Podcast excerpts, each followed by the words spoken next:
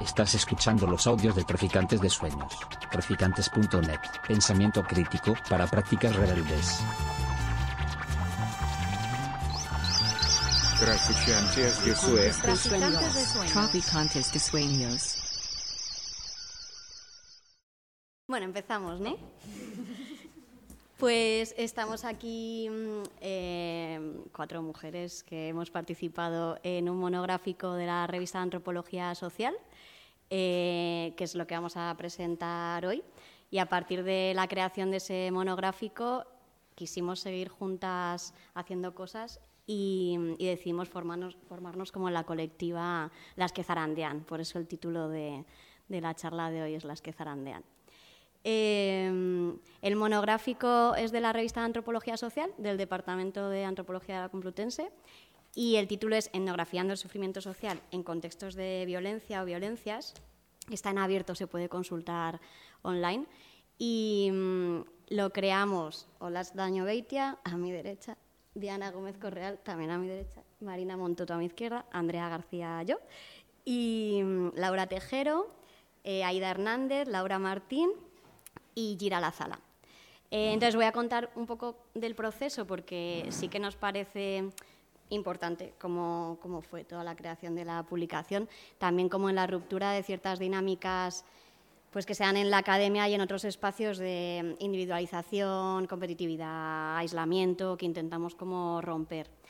Eh, cuando nos empezamos a juntar, la idea era hacer un conversatorio para el Congreso de Antropología Feminista que iba a suceder en el 2020 hacer un conversatorio sobre cómo nuestras investigaciones que eh, son sobre temas de memoria en contextos de violencia política estaban atravesadas por los feminismos, fuera más o menos explícito en, en las publicaciones que llevamos hasta entonces, en la investigación en sí.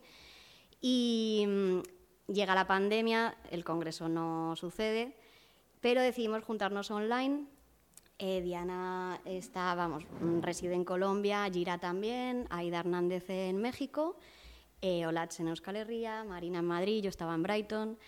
Y bueno, aparte de que durante toda la pandemia fue un grupo de apoyo, que Aida lo dice mucho, o sea, como que nos ayudó el estar comunicándonos durante todo el proceso a, vivir un poco mejor pues todos los miedos, aparte no solo los miedos de la pandemia, pues tuvo lugar también el paro en Colombia, que fue una bueno, represión muy violenta, ¿no? como, nos sirvió como el estar juntas también para, para conocer de los contextos de las otras, no solo el contexto de investigación, sino lo que estábamos viviendo, y que a la vez una de las características, yo creo, de este monográfico es que las que investigamos sobre contextos de violencia política, de algún modo nos atraviesan esos contextos, ¿no? Pues Aida viviendo en, en, México y el trabajo que tiene sobre mujeres en prisión, con las eh, madres de personas desaparecidas, pues ella trabaja con estas personas y aparte pues todo el narcotráfico eh, le atraviesa en su día a día. Y, y, esto, bueno, creo que es importante porque también como que poníamos sobre la mesa en nuestras reuniones como mucho de esos dolores y de, de lo que teníamos como las cargas en el cuerpo, ¿no? De la investigación y de las violencias que, que nos atraviesan. Eh, entonces, bueno, empezamos con un proceso para eh, decidir dónde queríamos publicar, eh, cómo lo queríamos publicar y en ese proceso pues empezamos a hacer lecturas juntas de autoras que nos inspiraban y luego decidimos que una vez que la revista de Antropología Social nos dijo que sí a, a un número especial, que cada texto que escribiéramos, el artículo que escribiéramos cada una, pues una vez al mes lo enviábamos a la otra. O sea, yo empecé, ¿no? Pues en enero del 2021 eh, se lo mandé a las demás y lo debatíamos entre todas, con una que se lo leía más en profundidad, pero las otras también.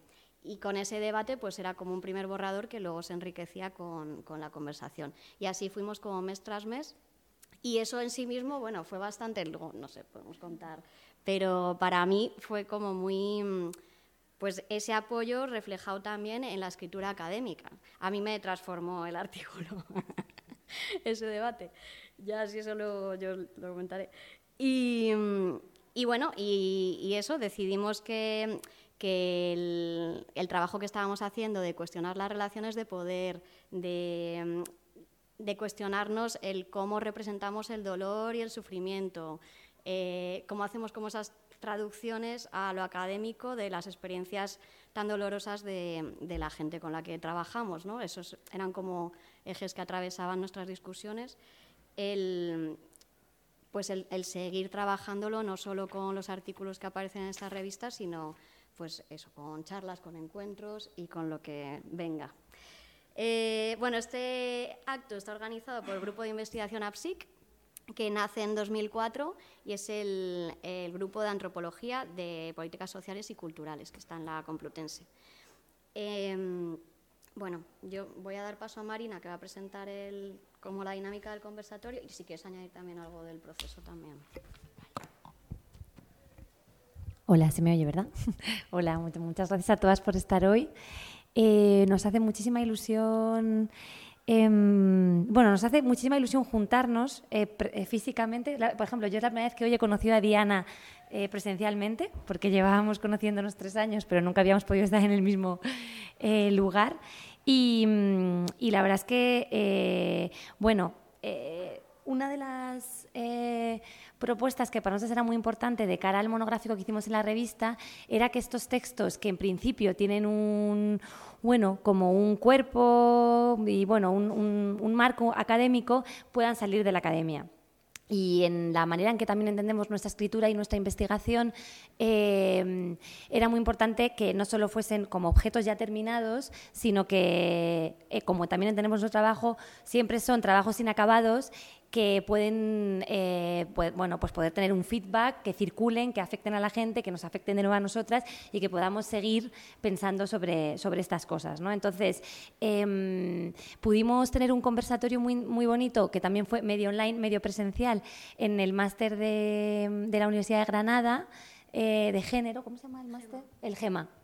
Em, y teníamos muchas ganas también de hacer uno en Madrid y de poder contar, eh, bueno, un poco las preguntas que nos fueron de alguna manera interpelando a todas a lo largo de todo el proceso de escritura, que como bien decía Andrea, duró casi dos años. Empezamos en enero del 20. Eh, estuvimos leyendo y escribiendo entre el 20 y el 21 y se publicó al final hace pues como unos seis, ocho meses o, por ahí. Em, y de alguna manera lo que vamos a hacer ahora es eh, presentar, bueno, primero nos vamos a presentar y también brevemente eh, la investigación en la que ha participado cada una y la que trae eh, cada una este monográfico. Y luego vamos a tratar de hilar y de tejer lo que para nosotras significa mm, o cómo ejercemos o eh, en el que hacer nuestro cotidiano, eh, de qué manera los feminismos decoloniales nos ayudan un poco a abordar, a tratar, a, retratar. Eh, y a también hacernos cargo de, las violencias, del sufrimiento social, de los diferentes casos de violencia política también que tratamos. ¿no? También hay una cosa muy importante que hay que decir y es que eh, hablamos de violencias pasadas. Yo, por ejemplo, trabajo en la querida argentina, que hablamos también de violencias de hace 80 años. Hablamos de violencias presentes que están sucediendo ahora, como los contextos de, México, de Colombia, pero que se entrecruzan todo el tiempo con luchas y con, eh, bueno, con, marcos temporales que se superponen, eh, en donde realmente mm, siempre el, presente, o sea, está muy vinculado y lo que tratamos también es de conectar no solo las luchas de allí y de, allá, de, o sea, de aquí y de, allá, sino también las luchas del pasado con las luchas de ahora. O sea, tratamos de, generar un, espacio que sea transformador, ¿no? En ese sentido, de diálogo. Eh, entonces, eh, lo que vamos a hacer es eh, plantear primero esta presentación de cada una y luego vamos a dar paso a dos bloques grandes de reflexión. Para, voy a tratar además de ser un poco estricta con los tiempos, para que luego lo que nos interesa es, sobre todo, generar una conversación con vosotras. Os animamos a participar luego, vamos a dejar bastante espacio para ello, para que podamos también empezar ahí otra, otra conversación, ¿vale? Em, Voy a, bueno, voy a hacer una cosa que, creo que va a también resultar más esclarecedor, que es voy a, voy a mm, dar los títulos de los dos bloques. Eh, en uno vamos a hablar sobre cómo, a partir de nuestras experiencias de investigación, cuáles consideramos que en cada caso eh, son los aportes que nos hacen los feminismos decoloniales para abordar eh, esta relación entre memoria, violencia y sufrimiento que de alguna manera nos atraviesa como activistas, como investigadoras o como implicadas en, en los procesos. Em, y la otra pregunta, eh, el otro bloque, es eh, para pensar eh, sobre de qué manera creemos que el trabajo que hacemos puede contribuir a, mm, las luchas de las colectivas y de los, de los, colectivos con los que trabajamos. Entonces, bueno, a partir de ahí también nos parecía importante eso, no empezar con una definición de feminismo decolonial, creamos que eso simplemente restringía, sino que creo que justamente a partir de la coralidad de nuestras voces y nuestras experiencias vamos a poder un poco como, como tejer eh, esa, esa, mirada y esas gafas un poco que nos permite abordar eh, eso, el conocimiento que vamos construyendo, pero también nuestro propio trabajo diario. ¿no? Eh, bueno, para la, pequeña presentación voy a empezar eh, yo misma. Mi nombre es eso, Marina Montotugarte, eh, yo soy de aquí de Madrid. Em, entre el año 2014 y 2018 estuve haciendo un trabajo de campo en Cataluña, Euskadi y Madrid eh, relacionado con la querella argentina contra los crímenes del franquismo. en diferentes plataformas de apoyo a la querella y en diferentes colectivos de víctimas del franquismo. Es, una, eh, un proceso penal internacional que se ha hecho bastante conocido porque hubo un documental que se llama El silencio de otros que ganó el Goya hace como tres años o dos años. Con la pandemia siempre ya confundo los años. Y, pero bueno, para, para, introducirlo brevemente, es el único proceso penal internacional abierto que hay que aglutina eh, la investigación judicial de todos eh, los crímenes del franquismo del año 36 al año 77, eh, con las elecciones de la democracia.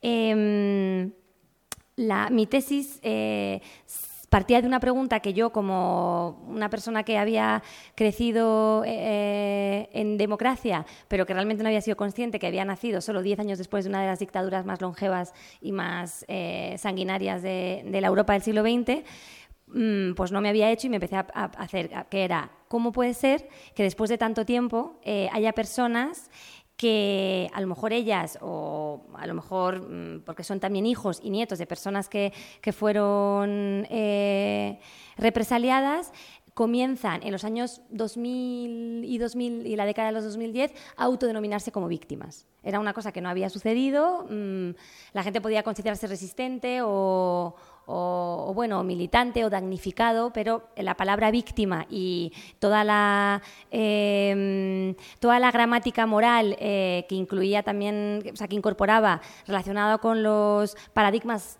internacionales de derechos humanos y con la justicia transicional, se aterrizaba en España y de alguna manera se implementaba en esta querella que había tenido que empezarse en Argentina porque en España se había bloqueado la, posibilidad de, investigar.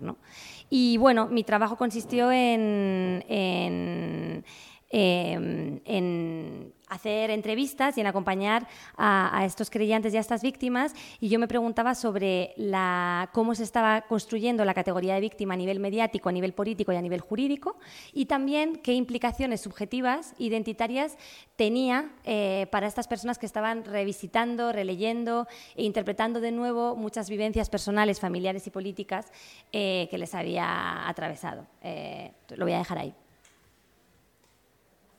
Ahora va a hablar.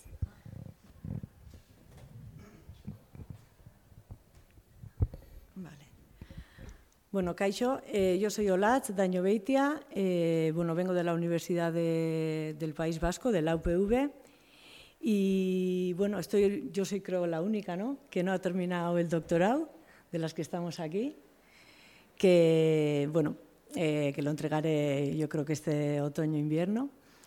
Y sí, sí, sí o sí. Y bueno, el caso que traigo hoy, que está relacionado con mi tesis doctoral, eh, eh, bueno, yo en la tesis estudio las experiencias de, las mujeres que más o menos en los 90 empezaron a participar en diferentes organizaciones del movimiento independentista, en organizaciones sociales, políticas o en algunos casos eh, armada. Y bueno, en sus experiencias Está toda la experiencia política de la participación política, de la de prisión, el exilio, pero también está la, tortura. Eh, y bueno, en el monográfico es el tema de la tortura el que, el que he trabajado. Eh, y bueno, un poco lo que abordo es el proceso de construcción de memoria, de memorias que están realizando estas mujeres que han padecido la, la tortura por, por motivos políticos. Me centro, intento centrarme sobre todo en, las, en esa época, ¿no? las que empezaron a participar en los 90, pero bueno, en el caso de la tortura abordo abordo más porque bueno, tampoco son muchísimas las personas que, bueno, que se disponen a dar, a dar testimonio eh, públicamente ¿no? Eh, en las charlas, etc.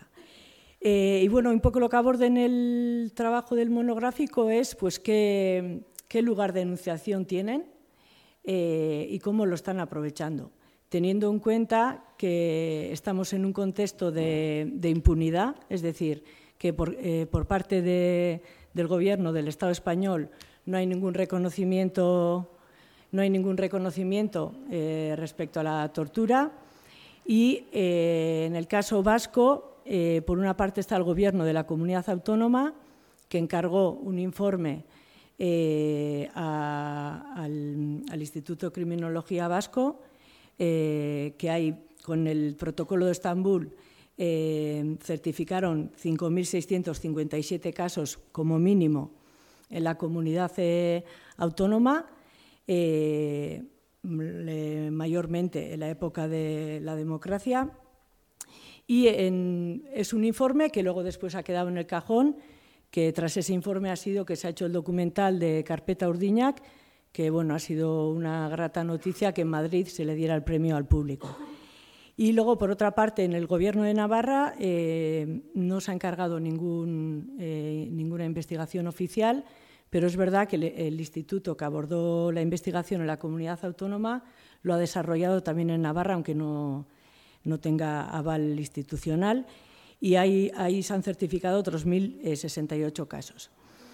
Eh, por lo tanto, bueno, en este contexto de, impunidad, donde el contexto para que se pueda practicar eh, la tortura, y estoy hablando de la tortura, eh, solo me, limito al periodo de, de, eh, de, comisarías, es decir, con la ley antiterrorista y en el periodo de incomunicación, ¿sí? de la Policía Vasca, la Policía Nacional y la Guardia Civil. No, no estudio la tortura en, prisión o en otros contextos que, que se ha podido dar o se está dando eh, en el, en el caso del conflicto vasco. Y, y bueno, mm, me están diciendo cero minutos. Después continúo. Hola, buenas tardes, noches a todas, todos, todes. Eh, yo soy Diana Gómez Correal, soy antropóloga e historiadora, soy profesora de la Universidad de los Andes en Colombia, pero también hago parte de movimientos feministas de mujeres y de paz y de víctimas en Colombia. Eh, mi participación en el monográfico parte de, una, pues de mi investigación doctoral que explora la manera en que las emociones juegan un papel central en la politización de los familiares de personas desaparecidas, asesinadas en el contexto colombiano por la violencia estatal y paramilitar. Y parte desde una historia situada y en cierta medida de una experiencia autoetnográfica. Yo hago parte del movimiento de víctimas, del movimiento generacional por la memoria y me involucro desde la historia de la desaparición forzada de mi padre. Este eh, artículo tiene una cosa muy interesante y es que es una elaboración posterior a entregar mi tesis de doctorado con los andamiajes teóricos feministas y descoloniales y conversar con todas me permitió materializar una idea que yo tenía rondando en mi cabeza y en mi cuerpo que había surgido desde mi propia experiencia y que no le había podido dar palabras y que le pude dar palabras a través de sentirme en un espacio de confianza. Entonces, este artículo lo que hace es explorar cómo el sufrimiento social, que es el sufrimiento que emerge de contextos de violencia sociopolítica, se expresa de distintas maneras y una de las maneras que se expresa es lo que yo llamo la memoria profunda, que era una memoria que yo sentía que estaba en mi cuerpo, no sabía cómo nombrar y a través del artículo lo que hago es nombrarla, entonces lo que hace ese artículo es explorar una memoria profunda que tiene tres expresiones, una memoria corporizada, una memoria no consciente y una memoria íntima. Eh, y me interrogo también por qué hacer con esa memoria profunda. Para mí los estragos de la violencia sociopolítica son muy grandes, eso fue lo que aprendí en mi tesis doctoral y desde mi propia experiencia. Y la pregunta es, ¿qué hacer con eso? ¿Qué hacer con eso cuando vivimos en un país donde se aplican modelos de construcción de paz y de justicia transicional que no logran dar cuenta de la complejidad del sufrimiento social y también evitando caer en una paradoja. Por un lado, pues como el resto de mis colegas, soy crítica de la categoría víctima, de la categoría víctima en tanto estereotipo de, un sujeto, pero también como feminista me interesa reconocer que el sufrimiento social ocurrió, que las personas somos golpeadas en nuestros cuerpos, en nuestras emocionalidades, y entonces me interesa cómo balancear esta paradoja de cómo reconocer el sufrimiento social sin caer en lo que yo he llamado la cárcel de la victimización. Em, pues el contexto colombiano, me quedan 22 segundos, el contexto colombiano ustedes lo conocerán, violencia estatal, paramilitar, guerrillera, eh, hemos tenido procesos de paz, hemos tenido procesos de justicia transicional y aquí introduzco la idea de justicia transicional y son estos modelos globales que han existido para transitar de la guerra a la paz, de las dictaduras a la democracia, que son muy acotados, muy débiles y pues en torno a esas debilidades es que conversamos en el monográfico. Qué bien ajustada a los tres minutos. bueno, pues yo soy Andrea García. Eh, ahora mismo estoy con un contrato postdoctoral en la Universidad de Granada y con, eh, como es partner, así, bueno, también con la Universidad de los Andes, que es donde está Diana, en Colombia, que me voy a ir dentro de un mes, no queda nada. Y, bueno, ahí en, la investigación que voy a hacer allá, eh, voy a continuar analizando en contextos de conflicto armado y de procesos de paz eh, las múltiples violencias que se dan, eh, también las prácticas de paz, de prácticas de solidaridad, de apoyo mutuo, que también acontecen incluso en picos de guerra, de conflicto armado.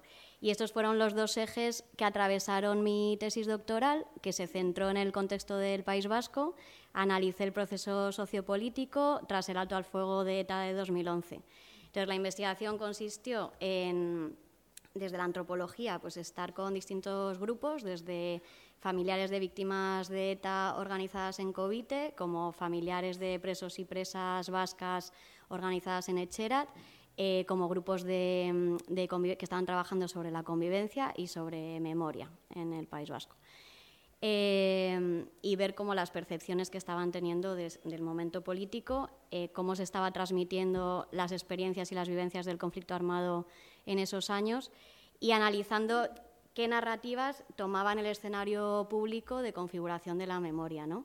qué voces eran las escuchadas, qué esas voces qué tipo de mm, tonalidad emocional tenían que tener en lo que transmitían para ser escuchadas y tomar esos escenarios, ¿no? que hay pues el tema de la exposición del sufrimiento, de la exposición de la intimidad, de que muchas de esas personas que, narran sus vivencias son mujeres, ¿no? o sea, son cuerpos de mujeres los que están expresando este sufrimiento, esta intimidad.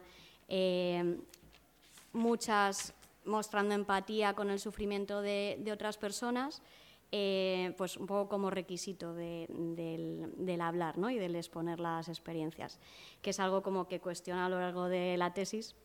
Y, en el artículo del monográfico, eh, pues hablo un poco de esta, digamos, disputa por el sufrimiento, de, pues tengo que mostrar mi sufrimiento para que se me escuche, eh, tengo que mostrar pues, lo que me ha impactado, mis dolores, para que se me considere víctima.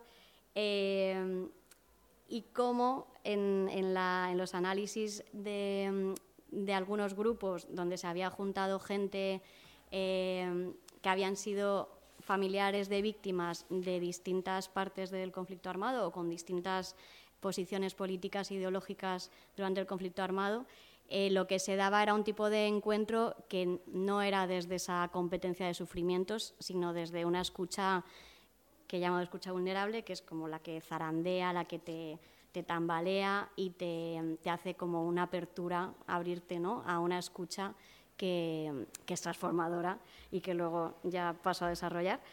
Eh, ay, ya me he pasado. Bueno, pero quería comentar que, claro, esto la tesis esta se nutre de, de, una investigación previa en Irlanda del Norte con un grupo de mujeres católicas y protestantes, que también aparece en el artículo, que me enseñan a ver que, bueno, que a través de los placeres y de la alegría, pues también la escucha se produce, no solo desde el compartir sufrimientos. Y, previamente, claro, me nutro mucho de- del trabajo feminista y de prevención de violencia de género de la cooperativa Pandora Mirabilia, cuyas miembros están hoy aquí. y, mm, y, de las reflexiones y prácticas y debates en movimientos sociales de Madrid y colectivos feministas como las Meigas, que también me han nutrido mucho, o sea, me han hecho como reflexionar mucho sobre, sobre estos ejes teóricos, ¿no? O sea, en esto que decía Marina también de, del contacto mm, tierra-teoría, que sin eso pues no, no se puede reflexionar. Siento, ya me he pasado. Te toca a ti, ¿no? Sí. Bueno, como veis, nos estamos turnando en la dinamización. y bastante, bueno, sí, pero así somos, ¿no? Eh, eh, vale, voy a introducir, eh, después de presentarnos y presentar nuestros, nuestros casos, eh, introducir igual el primer bloque sobre, sobre lo que nos gustaría reflexionar nosotras y luego, sobre todo, con vosotras, ¿no? Y era, eh, bueno, que intentáramos alimentar el debate sobre qué creemos, ¿no? A partir de nuestra experiencia de investigación, bien la que hemos traído hoy aquí, pero bueno, también pueden ser otras, que creemos que, que cuáles son las aportaciones que hace el feminismo, el feminismo, el feminismo decolonial para abordar eh, la memoria, las violencias y el sufrimiento, bien desde una perspectiva académica o no. Y no al orden, sí. Iba a empezar Diana. Bueno, pues yo creo, bueno, yo soy latinoamericana, he trabajado desde las epistemologías del sur, desde las epistemologías descoloniales y feministas, entonces me queda como difícil separar lo feminista de lo descolonial. Eh, pero para ir respondiendo a la pregunta, yo creo que lo, lo primero es, digamos, que la- los feminismos descoloniales me han permitido construir una crítica a esto que llamaba ahora la justicia transicional y las visiones de paz por su carácter liberal, por su carácter uni- universalizante y global, ¿no? Son apuestas, yo los llamo como formas de gobernabilidad global que la mayoría surgen en el norte global y viajan sobre todo por el sur global diciéndonos cómo debemos eh, abordar conflictos y cómo debemos construir la sociedad. Entonces esa es mi primera entrada como descolonial a la investigación.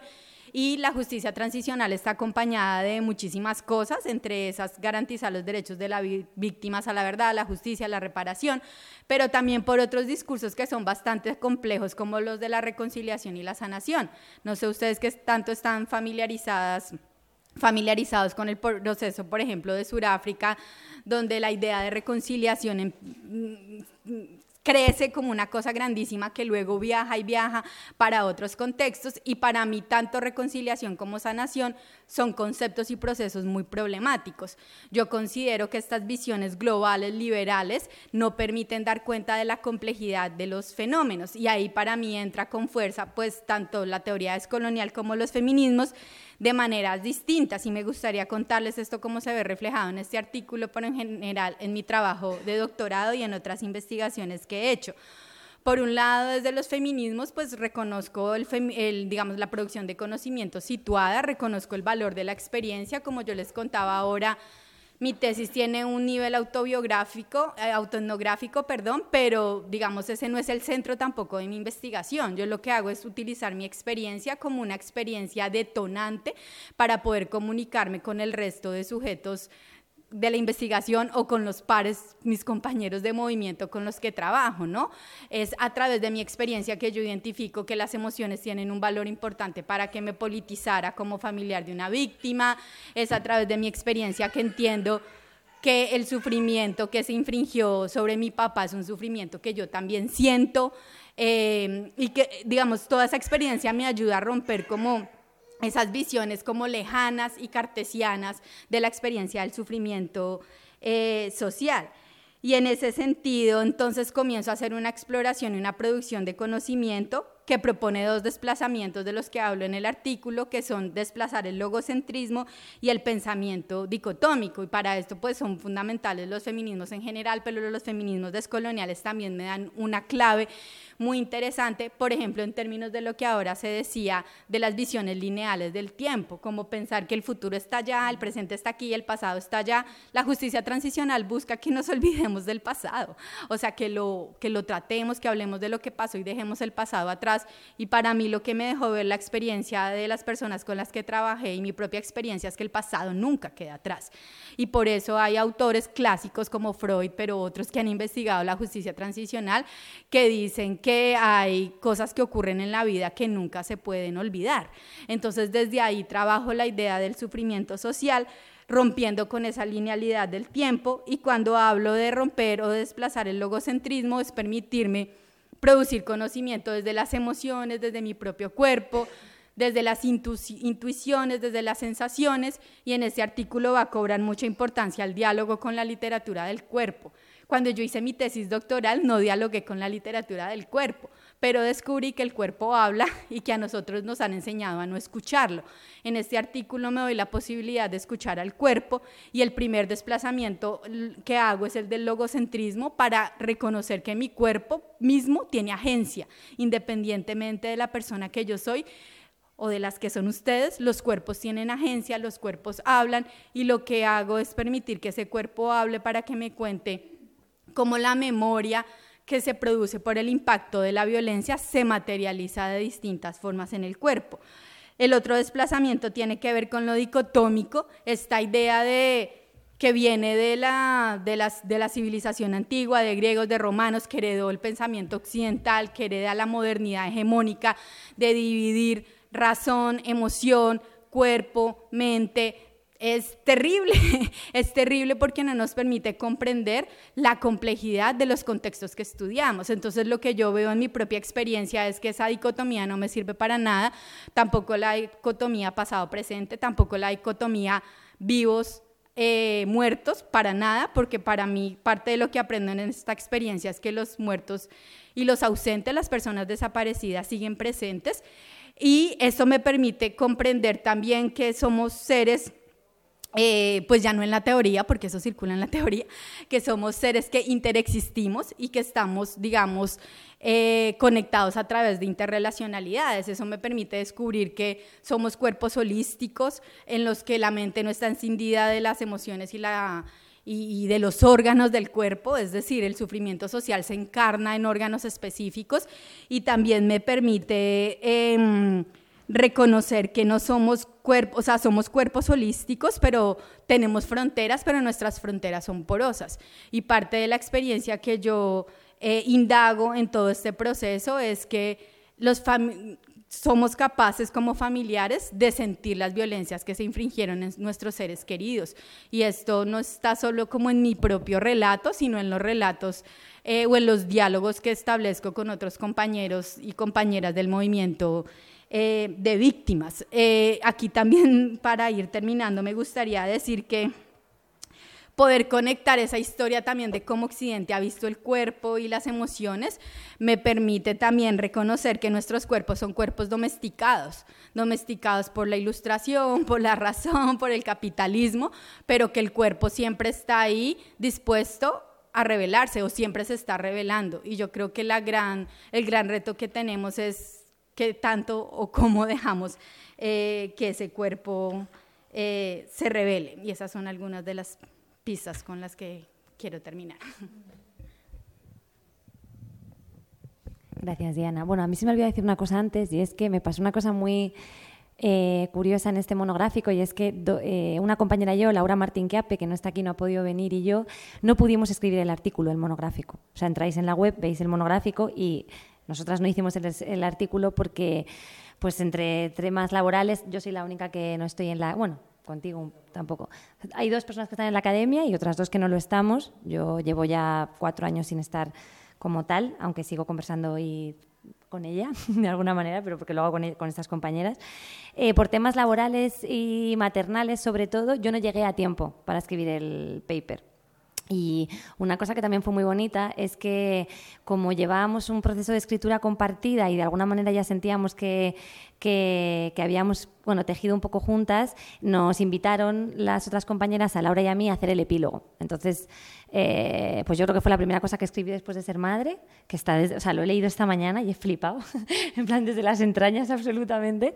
Pero bueno, pudimos hacer el, el, hicimos un, un, vamos, un pequeño texto que es una carta que se llama Las que zarandean y es una invitación eh, para que leáis el monográfico y para que de alguna manera podamos seguir, eh, bueno, pues estallando por lo menos ensanchando un poco las costuras de, los saberes más hegemónicos o, más... Eh, mm, sí, mm, más dominantes que, que, nos atraviesan en relación a, pensar y a, y a compartir y a, representar la violencia en los contextos, por lo menos eh, latinoamericanos o de España y los países que estábamos hablando, ¿no? México, Colombia, etcétera. Entonces, primero quería decir eso. Entonces, eh, yo no, no, no, voy a hablar tanto del paper que no escribí, pero en otros conversatorios lo hemos hecho así y ha funcionado bien. Voy a utilizar mi trabajo de campo para, para seguir también planteando estas preguntas que, sobre qué nos aportan los feminismos decoloniales en, los, en estas investigaciones sobre el sufrimiento social. Eh, yo había pensado también en, tres cosas. ¿no? La primera tiene que ver con que eh, nos permite pluralizar, democratizar y extender mucho más los relatos de esa historia que hemos entendido como historia con mayúsculas. ¿no? Em, no solo introducimos el sujeto mujer como un sujeto invisibilizado, sino que sin caer en el esencialismo, que eso también es una cosa que Aida, nuestra compañera de México, trabaja muy bien, lo que hablamos es de sujetos feminizados entendiendo a sujetos que han sido afectados y golpeados por la violencia. ¿no? Eh, Em, y, de alguna manera también eh, esta visión nos acerca también no a las historias épicas y heroicas que conocemos de, bueno, yo qué sé, en el caso español podríamos pensar los, los militantes de los años 70, hombres de la izquierda radical que se pasaban el día militando, eh, o en otro caso, por ejemplo, yo qué sé, por los guerrilleros de los años 40 que se quedaron en algunas cordilleras.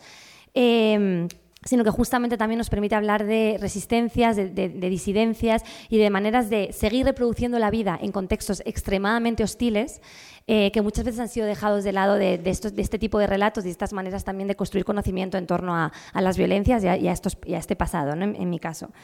Eh, una cosa muy interesante que me pasó es que de las querellas que en 2017 yo fui analizando y entrevistando a personas que se habían querellado, eh, de las 309,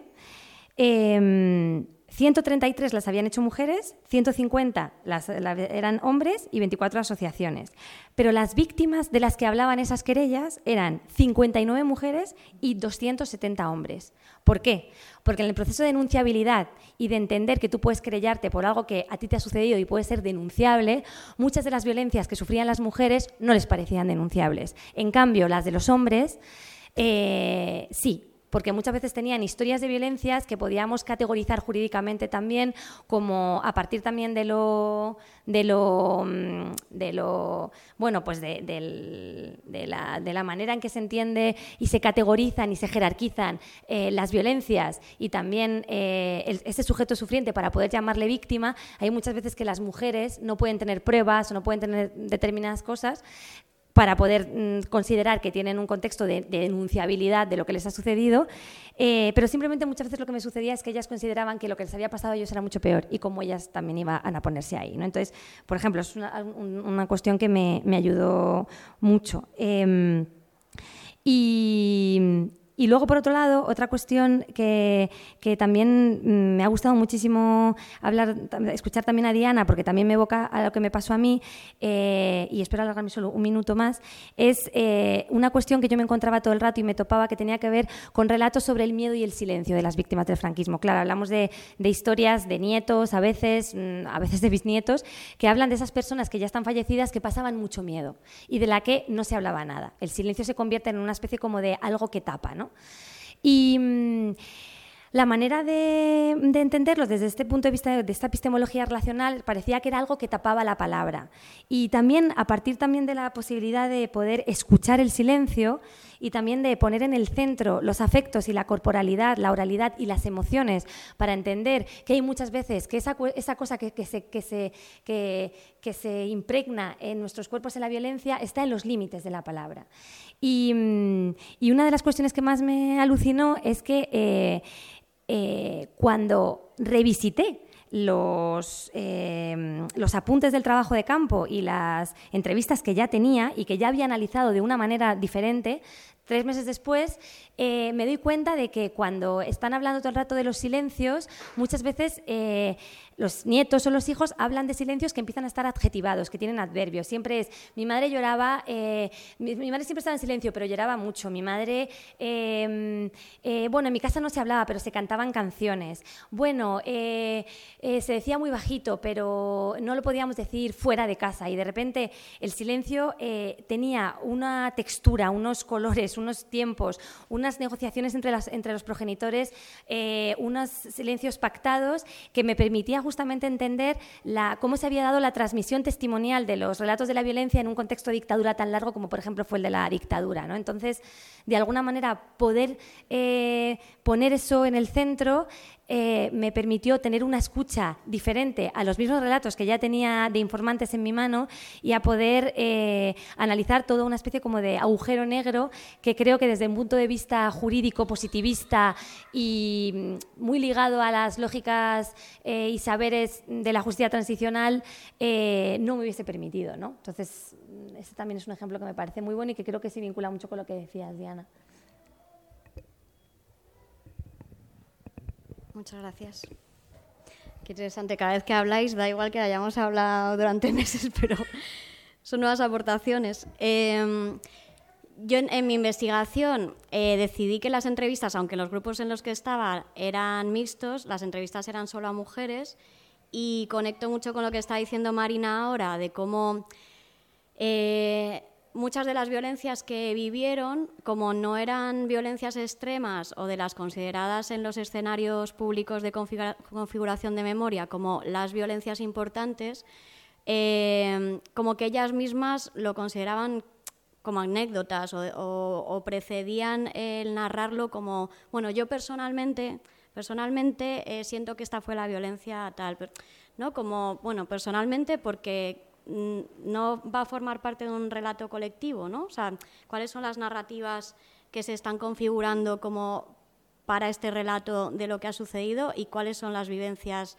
que hemos tenido, ¿no? Y ahí había como un choque eh, y muchas veces esas violencias pues o utilizaban elementos simbólicos, bueno, voy a poner un ejemplo, eh, una que la primera vez que vivió una carga policial, ¿no? Ella no era de un pueblo de Euskal Herria y pasaba los veranos en, el pueblo de su familia, que sí que estaba en Euskal Herria, y van a empezar las fiestas del pueblo. Eh, bueno, eh, había una polémica de si se izaba la bandera española o no. Eh, la policía estaba ahí mm, ya presente y a la mínima empieza una carga policial y ella es la primera vez que lo vive.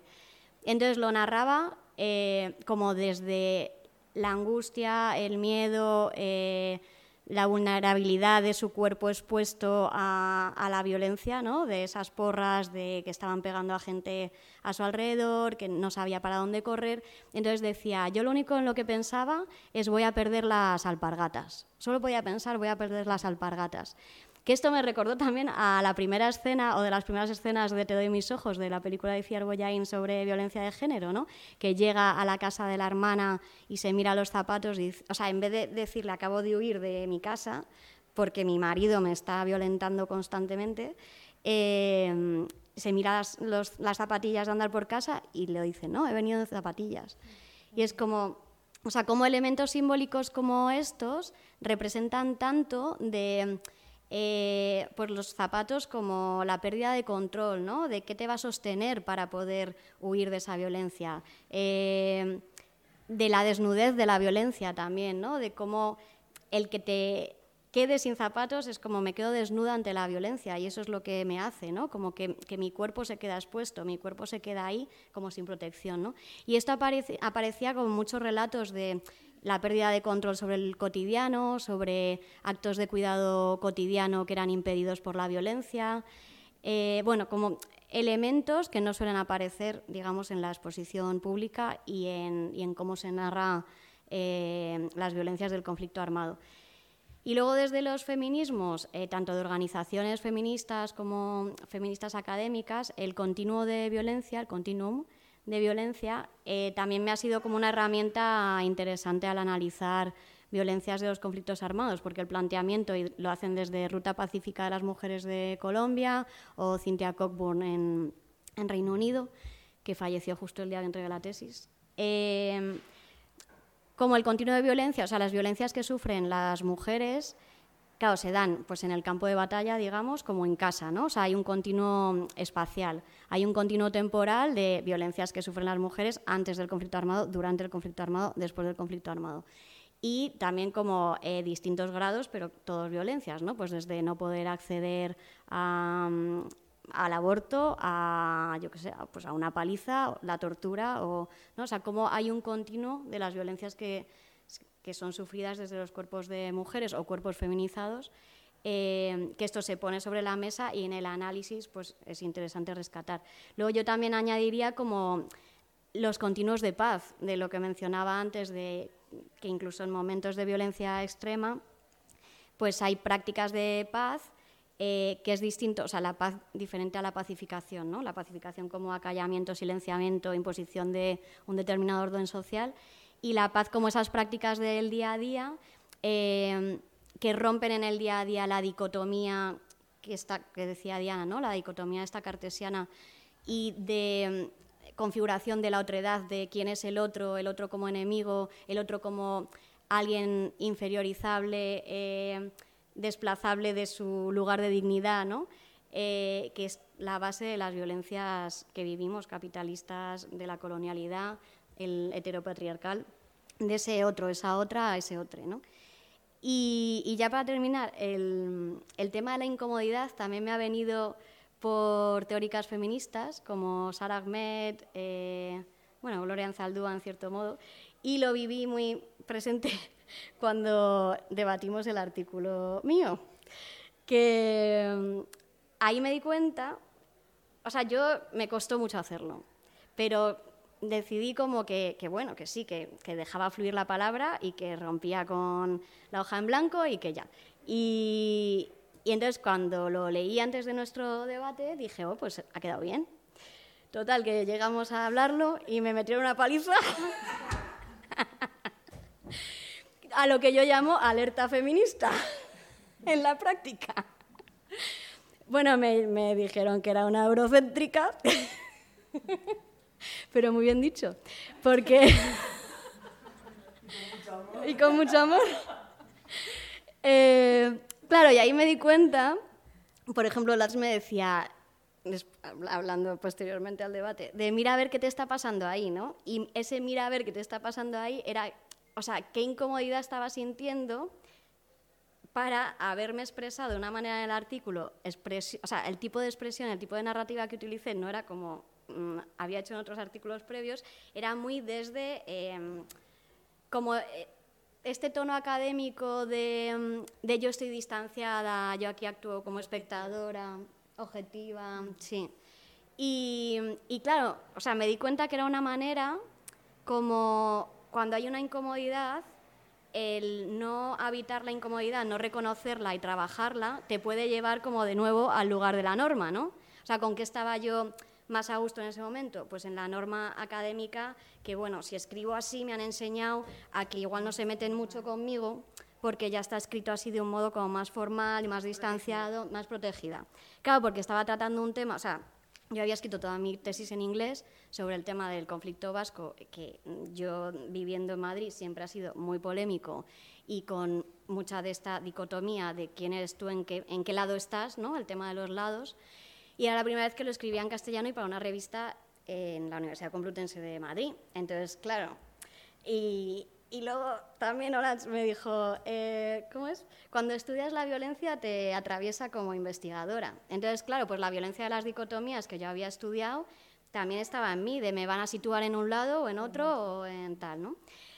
Bueno, y entonces pues esta alerta feminista pues me hizo zarandearme y luego salió otra cosa un poco mejor, también desde la protección, que fue algo que hablamos mucho también, la importancia de la protección. O sea, esto de exponer la vulnerabilidad es importante, pero también protegerse.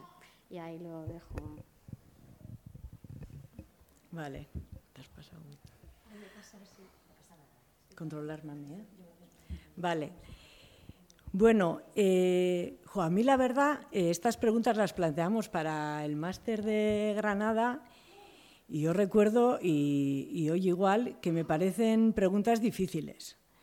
Entonces yo decía, bueno, ¿qué aporta el feminismo y el feminismo de colonial?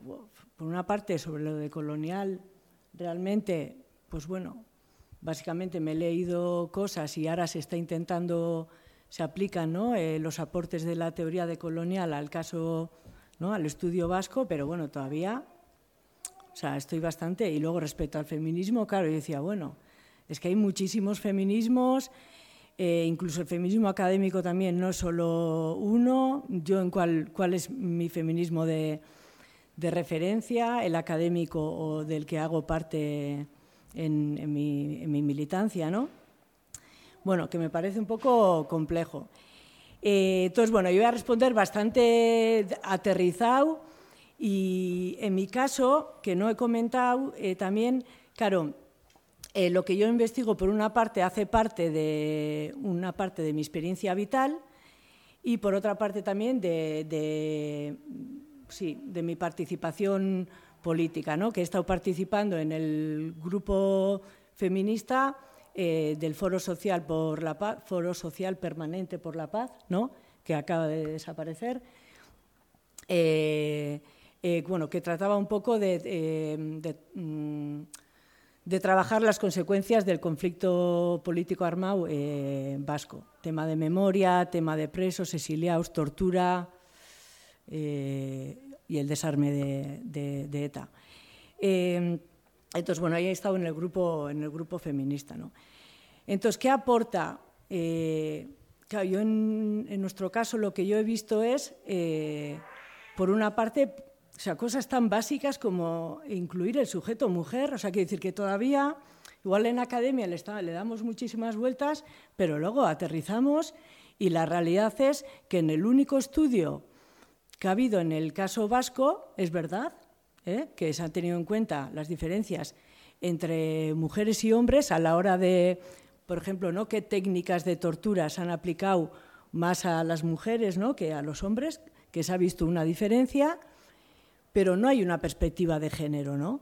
Es decir, no hay una perspectiva de, bueno, esto que tiene que ver con, es decir, la tortura que tiene que ver con la construcción del género, que ha tenido que ver con las relaciones del género y por lo tanto, ¿no? O sea, las condiciones sociales para que se dé la tortura vienen de nuestra sociedad, en el caso vasco y, y en el caso de la sociedad española, y, todo lo que ha ocurrido ahí, teniendo en cuenta la cantidad de personas que estamos hablando, ¿no?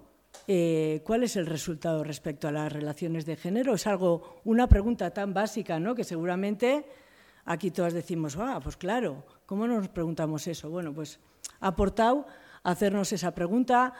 Eh, por lo tanto, ampliar los sujetos y como digo sujeto mujer, digo sujeto boyera, sujeto marica, etcétera, etcétera. Eh, eh, luego también ampliar el, concepto de, violencia. Eh, en el caso vasco, la violencia que yo propongo en el artículo, robado, prestado de las compañeras chilenas, la idea de violencia político-sexual, que es una violencia sexual que se da con objetivos políticos, de arrancar de la participación política a las, a las mujeres. Entonces, estamos hablando de la violencia sexual mmm, eh, que se ha dado en las comisarías, ¿no? todas las violaciones, etcétera, etcétera, que se han dado en el contexto vasco eh, aquí. ¿no? Eh, claro, esa violencia no se está nombrando.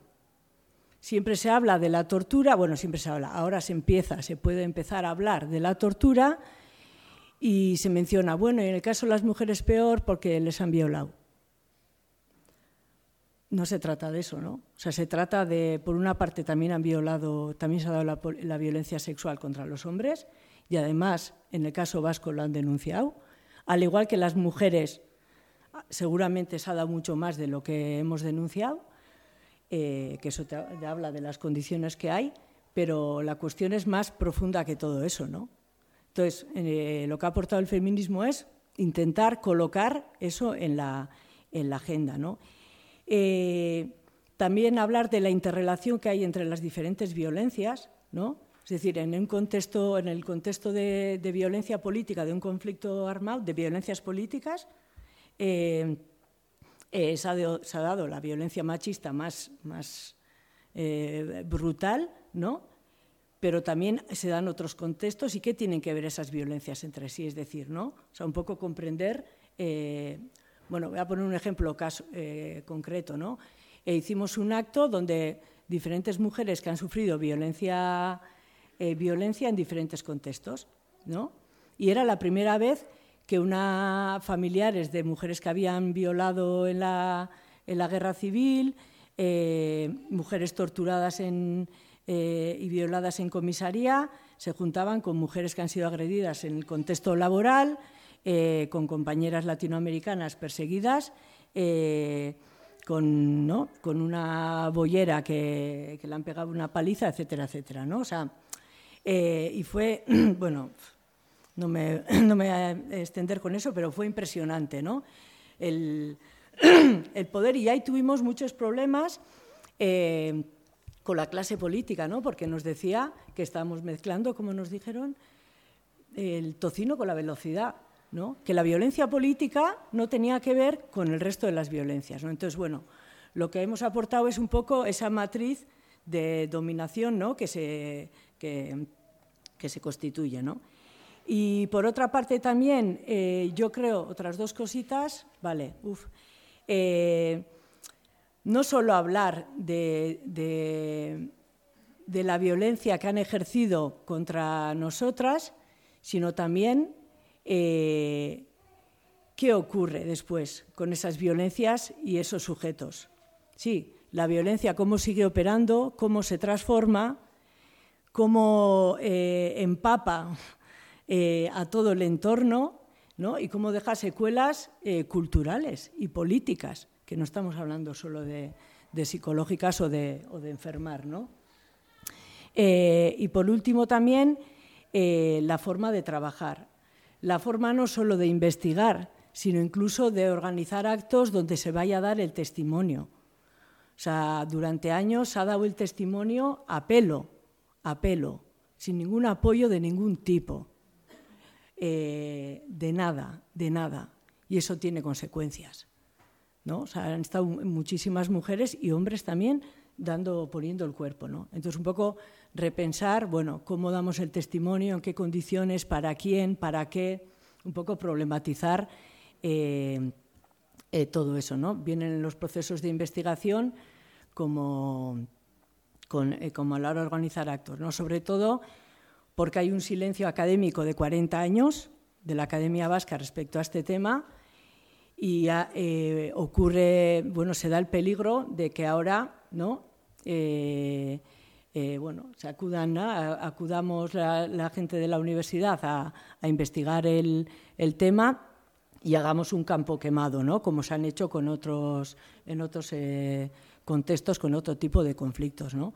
Que, que se hacen eh, bueno, pues investigaciones bastante extractivistas donde nadie se preocupa qué es lo que, que lo que nos pasa a las, a las sujetas que, que hemos vivido y seguimos viviendo con eso, sobre todo en el caso vasco, en una situación de total impunidad, eh, que os voy a decir, ¿no? Después de, los resultados de, de, estas elecciones, pues eh, mucho más, ¿no? Bueno, yo creo que Olat cierra con algo que nos lleva al segundo bloque de preguntas. También quisiera insistir en que hemos tratado de ser juiciosas con el tiempo porque queremos favorecer el diálogo. Entonces, después de este bloque, la idea es que podamos conversar. Eh, hablaba ahorita de eh, lo problemático que puede ser llegar a contextos en los que se han vivido violencias sociopolíticas o el conflicto armado, a buscar entrevistas, grupos focales y demás estrategias de investigación que tiene la academia. y yo creo que esa es una preocupación bastante válida y que nos convoca a todas quienes hacemos parte del monográfico y también a las investigaciones que son extractivistas, ¿no? O sea, que van a un lugar, eh, hacen entrevistas, producen una monografía, una tesis, un libro y pues luego se olvidan de las personas con las que trabajaron. Eh, cuando contar estas experiencias, pues en cierta manera revictimiza y si no se hace de la manera apropiada, pues peor y pues si no contribuye a los procesos políticos de las personas que, con las que trabajamos, pues es mucho más problemático. Entonces la pregunta de este bloque es cómo se contribuye desde estas investigaciones a las luchas colectivas, a las luchas de esas personas con las que trabajamos, con las que dialogamos y con las que eh, empleamos distintas estrategias de de metodológicas de investigación. Entonces vamos a comenzar con Marina.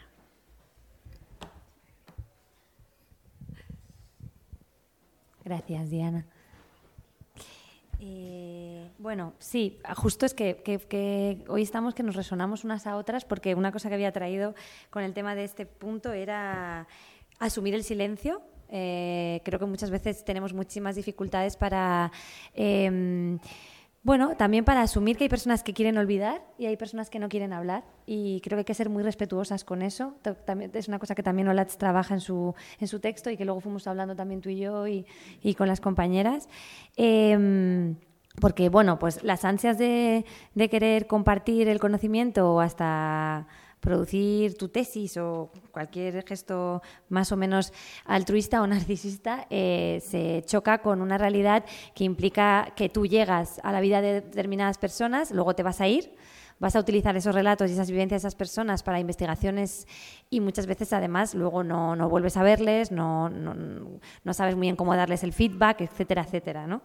Em, entonces, bueno, creo que hay cosas que simplemente a veces no hay que publicar ni escribir y a veces es una cosa que a veces se nos olvida. ¿no? Em, y luego, en mi caso, mi, caso es un poco creo que diferente a, también al de mis compañeras porque yo me impliqué menos en, en, los espacios de apoyo de la querella argentina y siempre me encontraba en un espacio un poco incómodo entre ser como la activista y la académica Em, y siempre trataba de tener un pie dentro y un pre fuera del movimiento activista, del movimiento político de derechos humanos. Entonces, siempre eh, tenía una tensión irresoluble entre mi distancia para poder ser crítica con muchos de los, de los procesos y las experiencias que yo veía eh, y entre la distancia y el compromiso que tenía por, por, por, la, por la propia por la propia eh, por las propias movimientos políticos en torno a la verdad, la justicia y la reparación de las víctimas del franquismo en España, etcétera, etcétera, ¿no? Y, mm, eh, y, eso se fue, eh, se fue declinando de maneras diferentes a lo largo del, trabajo de investigación. Al principio, por ejemplo, em, algunos eh, querellantes, algunas, algunos compañeros y compañeras me querían utilizar a veces como experta para validar su testimonio o su trauma o su condición de víctima, etcétera, etcétera. ¿no? Y yo trataba, de hacer un ejercicio un poco estratégico con eso. Por ejemplo, en momentos en donde pues, teníamos que entrar en la policía, en el Congreso de los Diputados, a un aula o eh, o teníamos que, mm, bueno, mm, o, nos enfrentábamos a un público que a lo mejor todavía no les consideraba del todo víctimas, yo utilizaba ese papel para darles ese, altavoz y esa voz legítima para que ellos pudieran hablar más tranquilos o pensando que podían dirigirse, eh, bueno, que, yo les había ya dado una voz legitimada, bueno, en ese, en ese espacio, en ese lugar, en ese contexto, ¿no? Em, y bueno, lo que sí que traté es de que, creo que es una cosa que también tiene que ver con los aportes de los feminismos en la, en la construcción, en la producción de las, de las memorias eh, sobre la violencia. Mm, te haces la pregunta sobre, vale, en este nuevo proceso, ¿qué se pierde y qué se gana? O sea, eh, en el sentido de que mm, también un poco desde la lectura quizá más de Butler y compañía, em, ¿cuáles son los, eh, qué, nuevas invisibilizaciones y nuevas desigualdades, eh, qué nuevos lugares muertos que nadie va a ver o qué nuevas eh, cosas se van a dejar de lado en, el nuevo relato hegemónico que se va a construir sobre la violencia que sea determinada, la que sea. ¿no? En mi caso, por ejemplo, eh, la construcción de la víctima del franquismo que supuso el proceso de la guerra argentina, que no, que no se terminó, pero que tuvo cuatro años que fueron más mm, intensos, implicó, por ejemplo, que una gran variedad de víctimas que había, entre ellas algunas estuviesen en una especie de jerarquía de víctimas, algunas fuesen como más víctimas que otras, porque pues eso, los saberes expertos jurídicos o forenses de alguna manera podían legitimar más al expreso político del tardofranquismo que tenía un, informe forense sobre la paliza que le habían dado, si algunos lo tienen, eh, que por ejemplo eh, las mujeres que habían que denuncian eh, bebés robados, que por ejemplo en, en España siempre hay como un halo de será verdad, no será verdad, no has superado bien tu duelo no, pero eso tiene que ver con el franquismo o es como con un, con un sistema económico donde se empezaron a vender niños. Bueno, hay, eh, hay, una identidad mucho más precaria que otra con respecto a qué víctimas se iban eh, eh, pudiéndose mostrar a la opinión pública española como víctimas y otras no tanto, ¿no? Em, y luego, eh, por otro lado, la víctima, eh, en los relatos, por ejemplo, que leías en, los artículos de prensa o la manera en que ellos te contaban, ellos te decían, ya te voy a dar mi testimonio. Eh, y entonces ellos solo hablaban del padecimiento. Me, me, bueno, yo qué sé, me pillaron el día no sé dónde, no sé qué, me llevaron a la DGS, me torturaron tres días, luego me llevaron a Carabanchel, luego no sé cuánto. Y se pierden todas las historias de vida, se pierden todas las historias de militancia, se pierden las biografías mucho más extensas, se pierde eh, la resistencia colectiva que supuso el antifranquismo. Y, bueno, esta construcción, esta, esta víctima que ha empezado a hablar eh, Diana, ¿no? De, desde este lugar más acrítico que nos está llegando en una especie casi como de industria de la víctima, en donde parece que vas a ser reconocida como víctima, por eso te van a dar derechos, eh, se pierden un montón de cosas. ¿no? Entonces, bueno, yo lo que traté fue de problematizar eh, las consecuencias que iba a tener eh, la, construcción de esa víctima en la querella argentina y, también de, de, escribirlo en la tesis, pero también de poder hablarlo con ellos. Y eso a veces tenía muchas complicaciones, porque hay veces que hay personas que tú lo o sea, que querían entrar en ese diálogo y otros que no. O sea, les parecía que, por ejemplo, podías estar haciendo eh, un, daño a la causa porque estabas, eh, con cómo están las cosas sobre memoria en España, cómo te vas a meter a criticar eh, lo poco que hemos ganado, ¿no? De alguna manera. Y esa situación vuelve a ser incómoda y a veces es difícil de sostener, pero bueno, creo que son diálogos que hay que seguir tejiendo y, son puentes entre también la academia, el activismo, el feminismo, el estar, el hacer y el pensar, que, requieren todo el rato unos viajes de ida y vuelta que nunca tenemos que perder. ¿no? Entonces, me parece importante.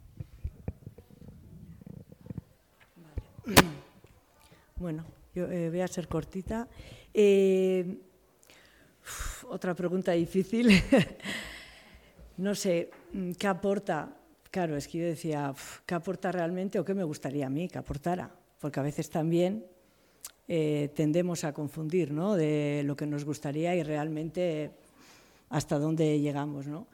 Yo, como he comentado antes, mm, a ver, en mi proceso de investigación ha sido como un proceso de investigación y de militancia a la vez, donde he ido pensando, o sea, una cosa es que luego yo la tesis la escriba yo, etcétera, pero donde he ido pensando y participando y practicando eh, con diferentes eh, eh, mujeres. ¿no?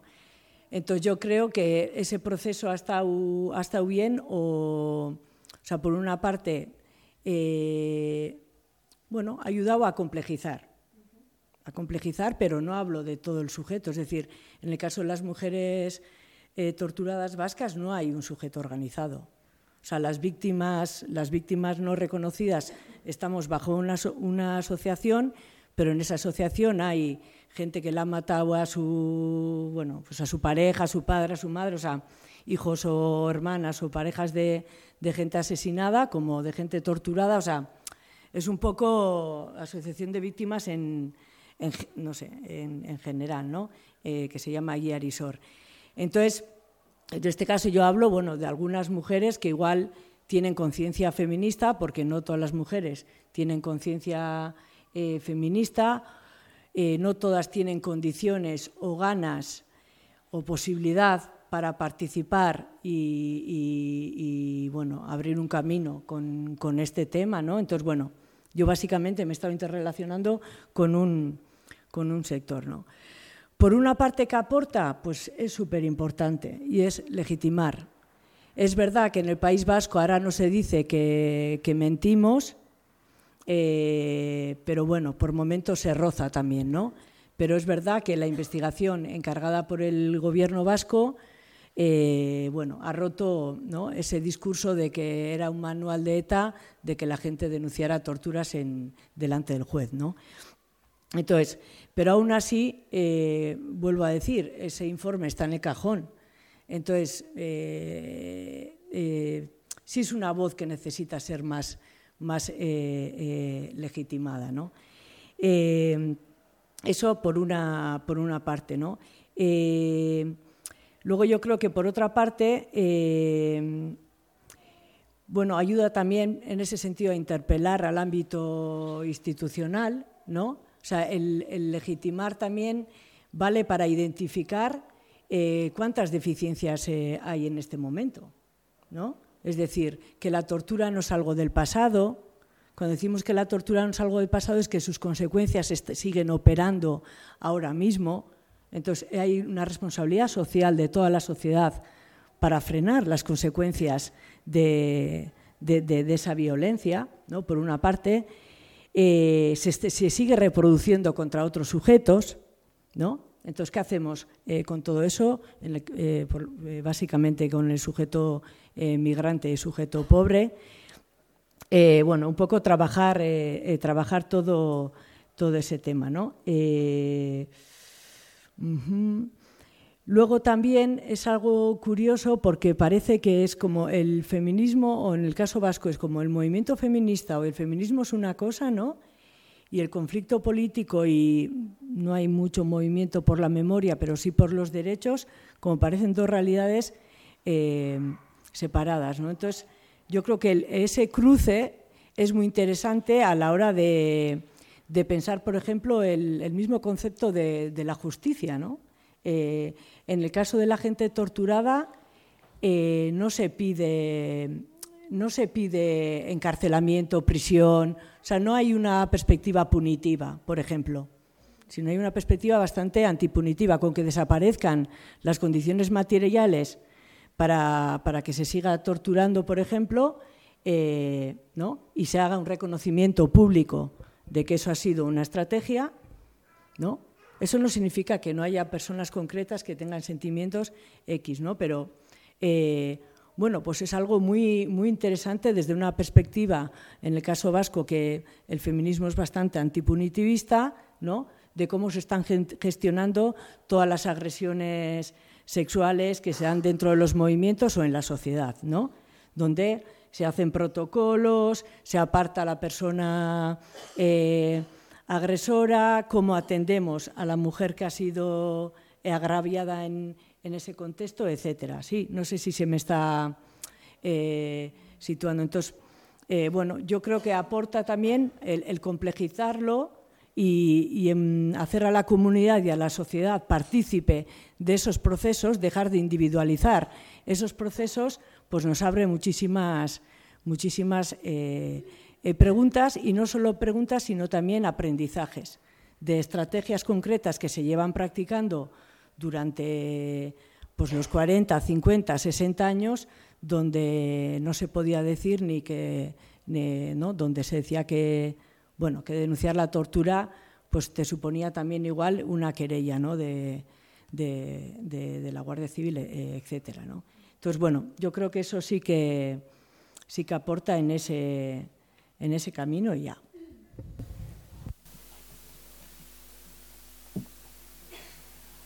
Eh, sí, es una pregunta como difícil, ¿no? De qué aportas, qué quieres aportar. Eh, a ver, o sea, yo para, o sea, yo creo que todo mi activismo, trabajo donde sea, o sea, en Pandora Mirabilia, eh, ahora como más en lo académico, claro, es con el deseo de eliminar las violencias del mundo.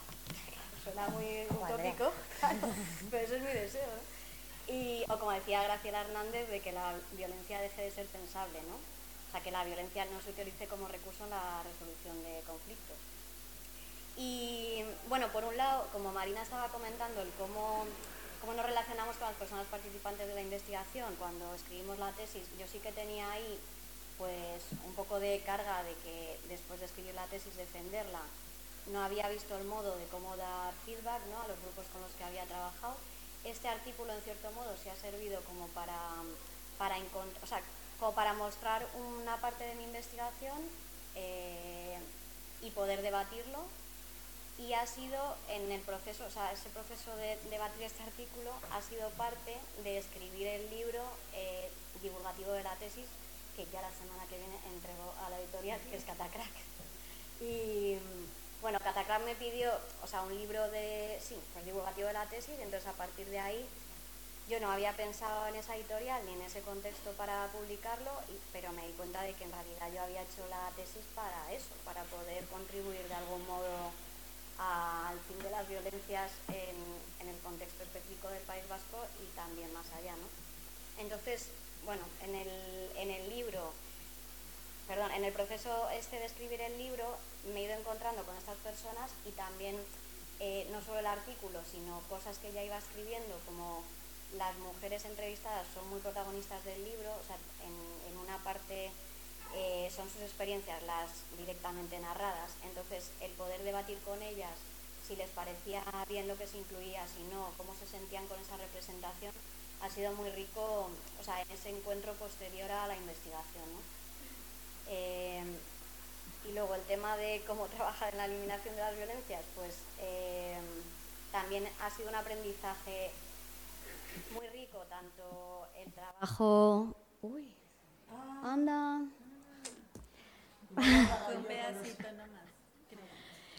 Bueno, la importancia de trabajar en la eliminación de las violencias.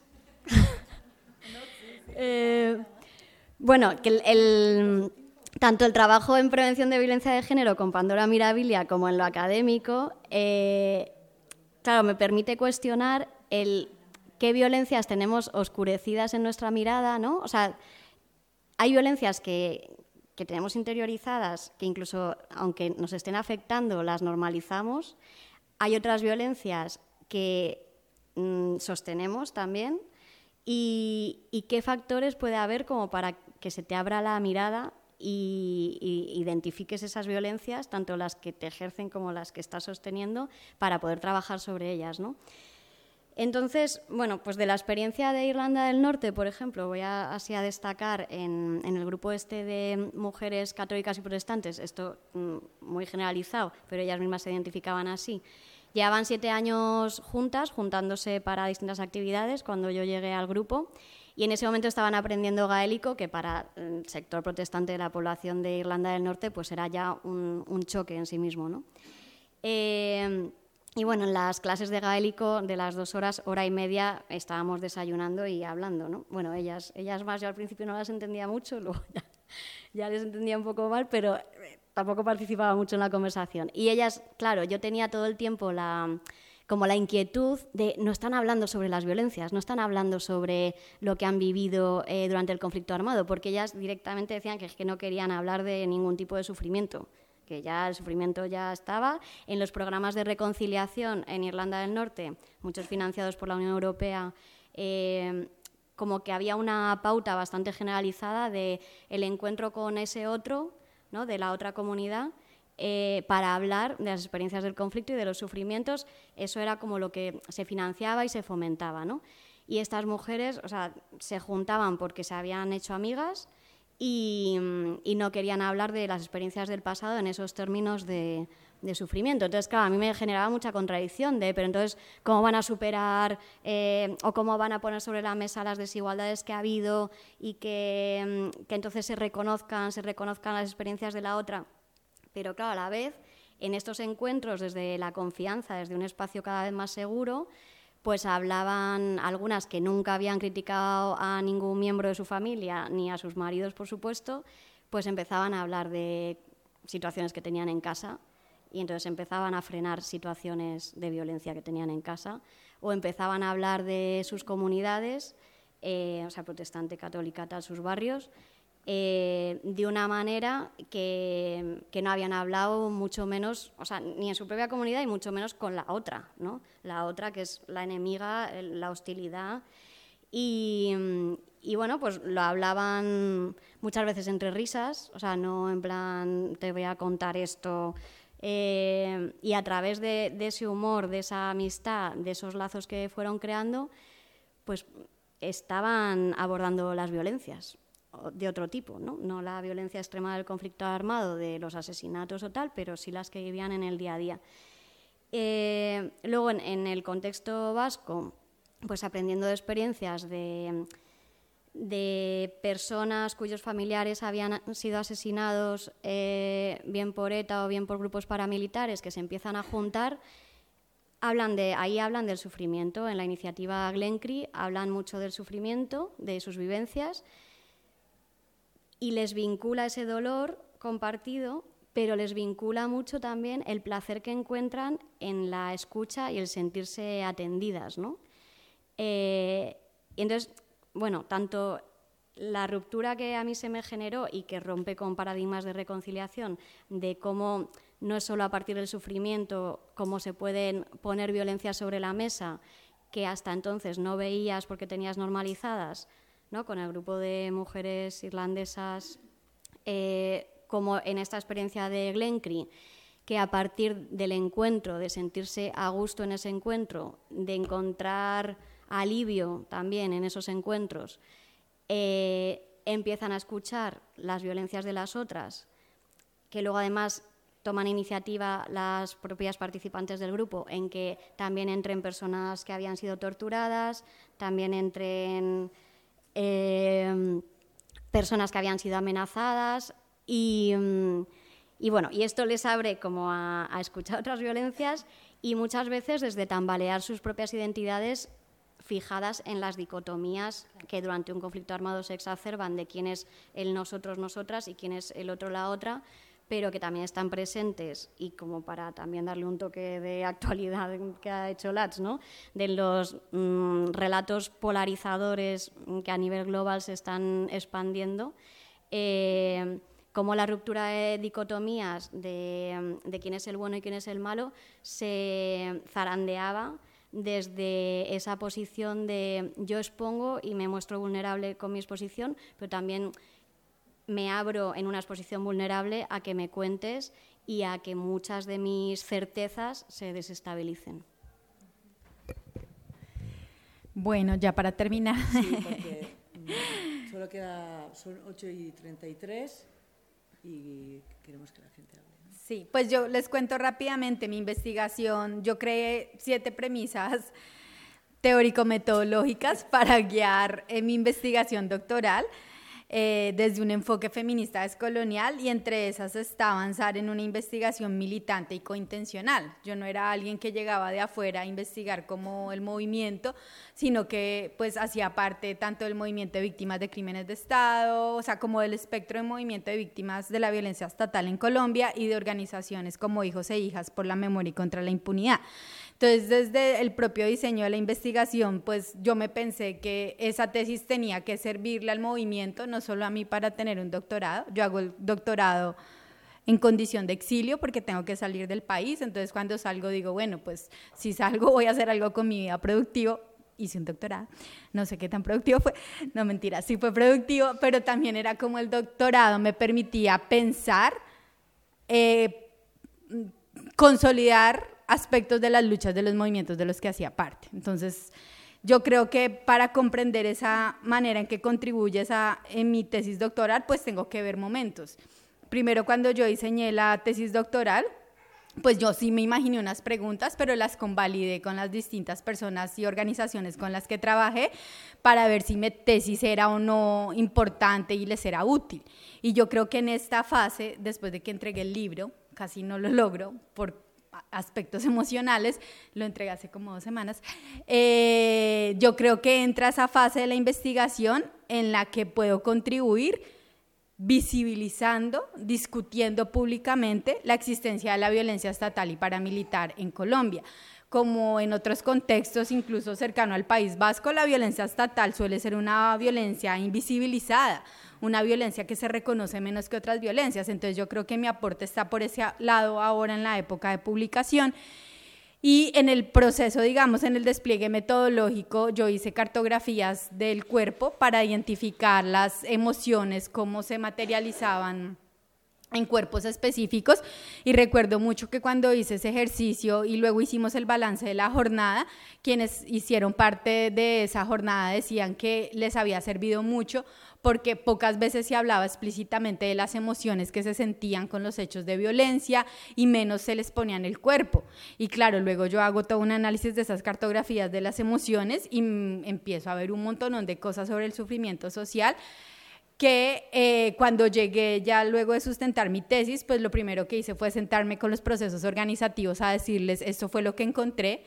Eh, y luego entro como en una fase de retroalimentar todas las intervenciones del movimiento en torno al acuerdo de paz. Sí, les estoy contando como distintas fases en las que yo he hecho que mi investigación sea útil a esos movimientos y ahora pues de cara al artículo, el artículo ya tiene digamos otra dimensión porque les contaba ahora que el artículo también es producto de una reflexión más pausada y en el artículo yo propongo tanto un desplazamiento epistemológico como uno político. Y aquí lo que quiero hacer es interpelar a las organizaciones de las que he hecho parte para que le presten más atención al sufrimiento social. Cuando salió el artículo yo lo que hice fue circularlo con las personas que, que están ahí como en los relatos. Creo que hay que decir también que, las, que lo feminista de la investigación está también en la escritura.